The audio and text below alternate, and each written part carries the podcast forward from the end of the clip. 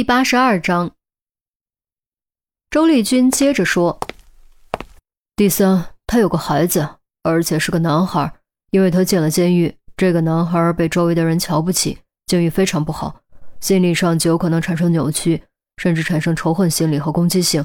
这样，从缩小的范围中延伸调查他们的孩子，就能继续缩小范围。”陈红又写下第四条和第五条。判刑的时间和判刑的原因，虽然还无法确定他犯下的是什么罪行，但他刚才说的话中着重强调了那个人。从语气判断，他对那个人非常仇视，并因此感到不平衡，甚至有可能当年就是因为他伤害那个人而被判刑坐牢。通过这几条线索，范围应该可以缩小很多。韩淼仔细想想，可不就是这样吗？有了这些线索。从成百上千的旧档案中寻找嫌疑人，就不再是大海捞针。IP 情况怎么样？能查到吗？陈红看向孙红，孙红推了推眼镜，点点头，又摇摇头。这家伙使用了 VPN，是通过代理服务器挂在外国 IP 发的邮件。要先联络那边查到外国 IP，然后查代理服务器的使用记录，才能追查到我国境内的真实 IP。不过有一点可能会比较麻烦。如果他使用了多重跳板，也就是使用了多层 VPN，或者连续跳转了多个国家的服务器，查起来就会比较困难。肯定可以查出来，只是时间问题而已。最快需要多久？陈红犹豫了一下，又看了看时间。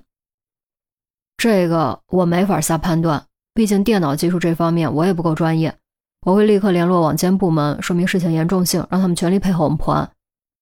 陈红点点头。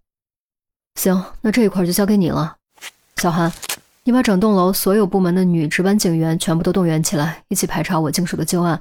李军、周丽君和陈红太叔立刻明白陈红想说什么，抬手打断道：“还是我去垃圾场吧，我会把整栋楼所有活着的男人都拉过去，你负责排查嫌疑车辆。”不行，我也得去，那个头骨太关键了，不去我实在放心不下。我看这样吧。排查嫌疑车辆这个任务晚上很难办，短时间内也办不完，干脆其余人都去垃圾场，多一把铁锹就能挖快一点，务必要在天亮之前找到头骨，先保住于西的命，再谈破案。陈红刚说完，陆明和郑月就把杜宾架了回来。杜宾显然已经恢复理智，正低着头咬牙挨训：“哎，就知道添乱，把你这股冲动劲儿用在垃圾场上去。”陈红瞪了杜宾一眼，将计划全盘告诉陆明。陆明表示同意，并立刻开始打电话喊人。很快，整栋楼所有值班的男女警员都被动员起来。女警员全部由韩淼带领前往档案室，男警员则全副武装前往垃圾场。当然，所谓的全副武装可不是枪支弹药、防弹衣，而是一切能刨坑的工具：铁锹、工兵铲，甚至小锄头，统统上阵。警笛阵阵，灯光闪烁，一辆辆警车鱼贯而出，在夜色中拉出长长的光荣。可以肯定，无论对他们来说，还是对于西来说，这都注定是一个不眠之夜。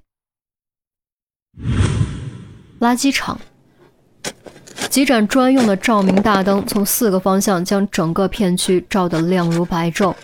暗夜驱逐如狰狞的魔怪，围绕在灯光之外，流连不去。他用猩红的双眼注视着人们，嘲笑一切都是徒劳，光明终将被他吞噬。可是没有人理会他，也没有人畏惧他。为了保证于西的生命安全，所有人都挥汗如雨，不敢有丝毫懈怠，几乎可以说是拼了老命的哇哇哇。老陆，给，先喝口水。瞧你这一身臭汗，小心脱水。陈红递了瓶运动饮料过来。话虽如此，他的头发也粘在脸上，汗水一滴滴直往下流。唉，找到多少骨头了？头骨找到没？陆明低头看看自己被汗水打湿的背心，活动活动酸痛的膀子，接过瓶子，咕嘟咕嘟仰头猛灌。陈红沉着脸，摇摇头。钟离刚整理过，还差头骨和一只胳膊。陆明差点一口水喷出来，呛得连连咳嗽，抬手看表，急声道：“哎呀，这都快凌晨四点了，距离日出只剩下一个多小时，你给我说，连胳膊都还差一条，发什么牢骚？你以为就你急吗？我现在恨不得把整个垃圾场直接翻过来。陈红也急了火了。于西失踪，他比任何人都急，因为绑匪的目标是他。如果于西真的出了什么事，他这辈子都不会原谅自己。陆明也明白自己语气有点重了，放缓语气，擦了把汗，叉着腰沉声道：“哎。”我就不明白了，这家伙为什么非让我们找到头骨？你问我，我问谁去？陈红撩了一下粘在脸上的头发，没好气的道。这时，周丽君也过来喝水，一边拧瓶盖一边说：“你们说这具枯骨的身份会不会和他有什么关联？有没有可能就是他杀的？否则他干嘛让我们找头骨？”唉，鬼知道。现在我们连他是谁都不知道。陈红用力踢了一脚脚边的垃圾。陆明刚要说话，忽然有人大喊：“找到了，找到了！这里有人骨！”三人大喜，赶忙快步朝发现骨头的地方跑。杜宾扔下锹，直接百米冲刺，结果不小心一脚踩空，直接摔进垃圾堆里。不过这节骨眼上也没人笑他，所有人都放下锹聚了过去。心中祈祷，千万千万一定要是头骨。哪儿呢？哪儿呢？是不是头骨？陈红直接跳进坑里，用手刨，刨了两下，动作登时僵住。怎么了？什么情况？是不是头骨啊？陆明站在坑边上喊，其余人也都探头探脑，急着想看个究竟。陈姐，你倒是说话，到底是不是头骨？杜宾急得连身上的土都来不及拍。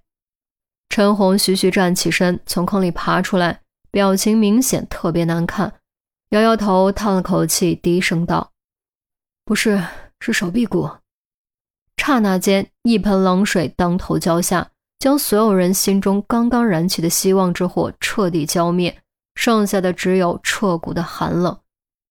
灯光闪烁了一下，暗夜的怪兽在无声狂笑，嘲笑着众人的徒劳和绝望。